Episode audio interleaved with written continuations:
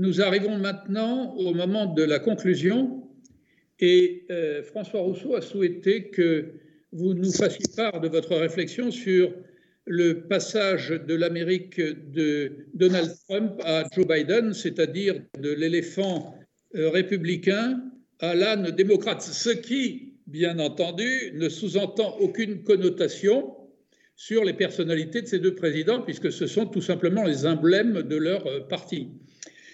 Euh, donc, Joe Biden versus Donald Trump, le centre de l'activité économique du monde se déplace depuis une bonne dizaine, vingtaine d'années de l'Occident vers l'Occident asiatique, si je puis dire. Euh, la montée en puissance de la Chine et la faiblesse de la Russie font partie de ces enjeux. Trump est un partisan de la doctrine Monroe grâce à son autosuffisance énergétique, en tout cas celle qu'il vise, alors que Biden est plutôt partisan d'une ouverture sur le monde, mais au travers du déploiement de son soft power pour euh, bâtir des réseaux d'alliances et d'alliés contre les Chinois et contre les Russes. Alors vous avez parlé tout à l'heure avec François Rousseau du piège de Thucydide. Qu'en est-il de l'état profond militaro-industriel américain et qu'en est-il également du libéralisme du Parti démocrate face hmm. aux dérives des minorités et euh, vous avez 10 à 15 minutes pour nous faire part de vos réflexions sur le sujet, dont nous vous remercions par avance. Merci.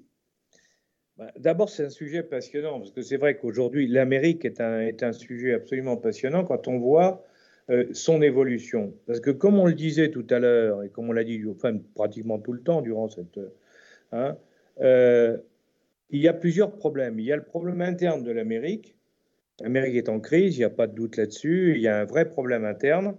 Mais d'un autre côté aussi, il y a un problème externe qui est énorme. C'est que l'Amérique, qui a été la première puissance du monde depuis les années depuis 1914, 1918, on peut dire, hein, euh, donc depuis pratiquement depuis 100 ans, l'Amérique aujourd'hui est en crise extérieure parce qu'elle a, pour la première fois, elle a une puissance qui est en train de monter à toute vitesse et qui prend aujourd'hui progressivement place à côté, puis devant elle. Alors, je crois que d'abord, on va parler d'abord effectivement de, de l'extérieur, puis après on ira sur l'intérieur. Il y a une chose qui est certaine, c'est que aujourd'hui, la Chine est clairement, comme objectif, elle le dit, hein, donc c'est pas un secret, elle dit en, 2049, 2049 c'est l'anniversaire, le centième anniversaire du Parti communiste, de la création officielle du Parti communiste chinois, hein, elle dit en 2049, nous serons la première puissance mondiale. Et quand ils vous disent ça, ils vous disent, mais on ne fera que revenir à ce qu'on était avant l'attaque de la Chine par les Anglais, hein, euh, puis d'ailleurs les Français aussi, Hein, euh, qui ont détruit l'Empire chinois hein, au XVIIIe siècle. 19e siècle, pardon. Euh, le, en réalité, qu'est-ce qui. Je vous rappelle juste pour, pour mémoire, hein, parce qu'avant, effectivement, ils étaient, les Chinois étaient la plus grande puissance mondiale, et de loin. mais on ne les connaissait pas, parce que nous, on était dans notre coin, on n'en parlait pas. L'Occident, on, on vivait dans notre vie. Hein, euh, eux, ils étaient dans la leur, ils étaient en Asie, et ils étaient le pôle central de l'Asie, et ils étaient tout puissants. Les, Anglais, qui avaient commencé à avoir un comptoir en Chine, ont voulu implanter en Chine euh, la drogue, hein, qui était produite en Inde, parce que ça rapportait beaucoup d'argent, l'opium, hein, parce que l'opium n'existait pas en Chine. Hein. Et les Anglais ont amené l'opium d'Inde et ont voulu le vendre en Chine. Les Chinois, l'empereur chinois voulait s'y opposer, et c'est pour ça que les Anglais ont fait la guerre aux Chinois, ont détruit l'empire chinois, et à ce moment-là, évidemment, la drogue s'est mise à circuler dans toute la Chine. Donc, et ça a détruit complètement la Chine. Donc, il ne faut pas l'oublier, parce que ça, les, nous, on n'en parle plus, mais je peux vous dire que chez les Chinois, ils vous disent l'époque de l'humiliation. Et tous Chinois à tous les niveaux, ils connaissent cette affaire-là, et eux, ils n'ont qu'une idée, c'est retrouver ce qu'ils étaient avant. Donc c'est important, parce que donc, eux, ils ont un motif, et puis en béton, et ils continuent. Et ils se développent, et ils se développent à tous les niveaux. Et sur le plan militaire, c'est intéressant, c'est de comparer les budgets. Les, Américains, actuellement, ils sont à peu près hein, à 700 milliards de dollars de budget de défense. Les Chinois sont, alors on dit 220, 230. Hein. Donc vous voyez à peu près, allez, en gros, hein, en gros, un tiers. Mais tous les ans, ça augmente. Hein. Ils, augmentent leur, volume d'investissement. Et les, les Russes, je vais en parler après maintenant, les Russes, par mémoire, c'est 60, 70 millions, 70 milliards de dollars. Donc, vous voyez, en gros, les, Chinois, c'est un tiers des Américains, les, Russes, c'est un tiers des, Chinois. Donc, vous voyez que quand on vous dit, euh, quand les Américains vous disent les Russes, c'est le danger, la réponse est non. Il faut être, faut être sérieux. Avec un budget qui est dix fois moindre que celui des Américains, comment voulez-vous qu'il soit dangereux? C'est pas eux qui feront la guerre aux Américains, c'est clair. Mais le problème de l'Amérique, c'est qu'elle a besoin elle a besoin d'un ennemi pour motiver tout le monde. Et pourquoi? Parce que l'Amérique est conçue sur un État profond qui est militaro-industriel. Donc elle a besoin d'un ennemi parce que grâce à cet ennemi, on augmente les dépenses militaires et on fait vivre beaucoup de monde. Donc il faut l'ennemi. Alors l'ennemi des démocrates, c'est les Russes. Traditionnellement, c'est les, Russes. Le problème, c'est que Trump, la grande nouveauté de Trump, c'est que lui, quand il est arrivé, il a dit à tout le monde, mais l'ennemi c'est pas les Russes. L'ennemi, c'est les Chinois. Seulement en disant ça, il a causé plein de problèmes à tous les Américains qui avaient fait des investissements en Chine. Et oui, il a causé. Et donc, c'est là où il s'est heurté à toute une partie de l'Amérique qui avait fait des investissements lourds en Asie, en Chine, et qui évidemment considérait qu'il fallait, qu'il fallait mieux garder l'ennemi russe. D'où le problème actuel, si vous voulez. C'est-à-dire que d'un côté, Biden essaie de continuer à quand même parler des Russes, hein, en particulier à travers l'Ukraine, hein, mais de l'autre côté, hein, il sait très bien depuis Trump que le véritable ennemi, puis c'est clair, et puis il n'y a pas de secret, c'est les Chinois. Donc là, il y a un premier problème, c'est Biden, il est tiraillé, si vous voulez, par rapport à Trump. Trump était très clair. Trump disait les démocrates, vous êtes idiots de vous attaquer à la, Russie. Du coup, les démocrates disaient à Trump, mais vous êtes vendu aux Russes, ce qui n'était pas vrai. Ça, c'est, je garantis que ce n'était pas vrai. Hein. Trump, il était simplement, lui disait, l'ennemi, c'est les Chinois, il avait raison. Hein. Alors maintenant, Biden, maintenant qu'il est président, il veut quand même continuer à s'appuyer, à attaquer la Chine, à la Russie, pardon, parce que c'est ça, depuis toujours, les Obama et tous ceux avant lui ont parlé des Russes. Mais en réalité, hein, il a quand même compris qu'il faut aussi faire les Chinois. Donc on va voir progressivement Biden aller vers la Chine. Le problème, c'est que l'Ukraine, ça lui rend bien service. D'abord, il y a des intérêts personnels, comme vous savez par son fils, mais ça lui rend bien service parce que d'un autre côté, le pôle ukrainien lui permet de fédérer l'OTAN, parce que l'OTAN est quand même, même si elle veut maintenant changer et attaquer la Chine aussi. Mais l'OTAN, c'est quand même le traité de l'Atlantique Nord, c'est contre la Russie.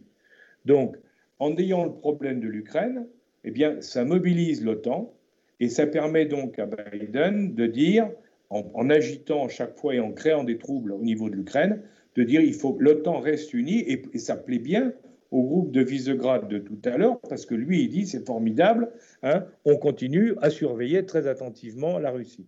Donc dans le fond, la Russie, ça permet, de maintenir l'OTAN à un bon niveau et d'avoir tous les pays du nord de l'Europe avec Biden, ce qui lui va très bien puisqu'il ne veut pas une Europe forte et donc l'Europe est divisée.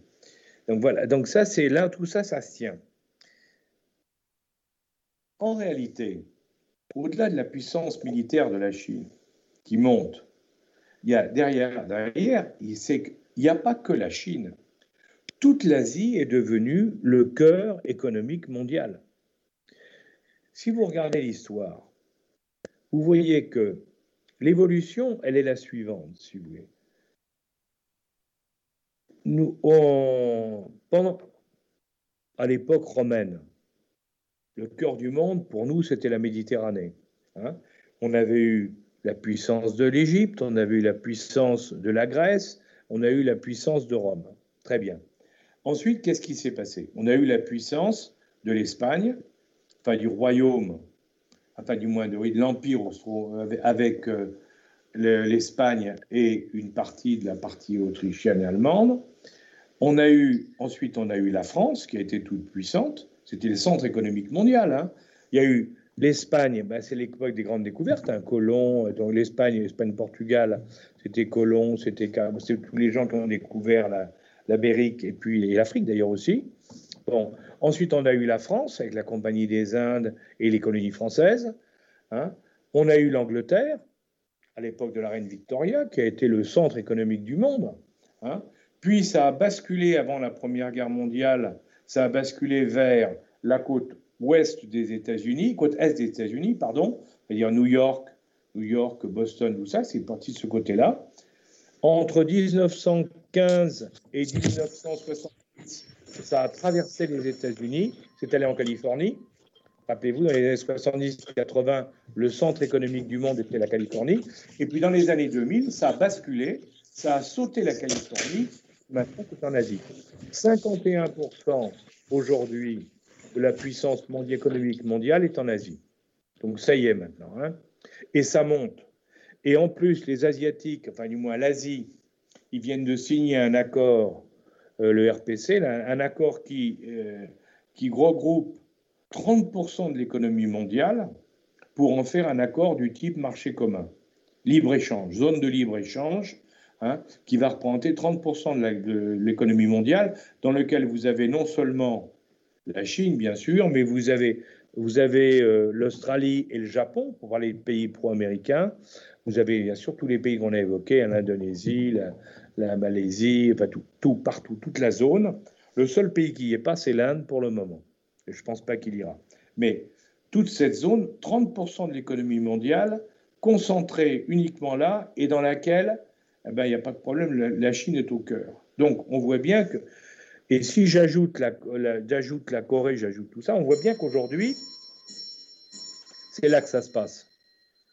Donc, non seulement il faut s'intéresser à l'Asie, parce que, à la Chine, parce que c'est la puissance militaire qui monte, mais pour les Américains, tout le commerce se fait en Asie. D'ailleurs, Obama, quand il a été élu, il n'est pas allé en Europe, hein. il est allé en Asie. Euh, et Trump, n'est pratiquement jamais venu en Europe, pratiquement. Et pourtant, il avait épousé des Européennes, hein, mais il, a travaillé avec les Asiatiques. Et Biden, Biden, il sait très bien que c'est l'Asie qui est la priorité.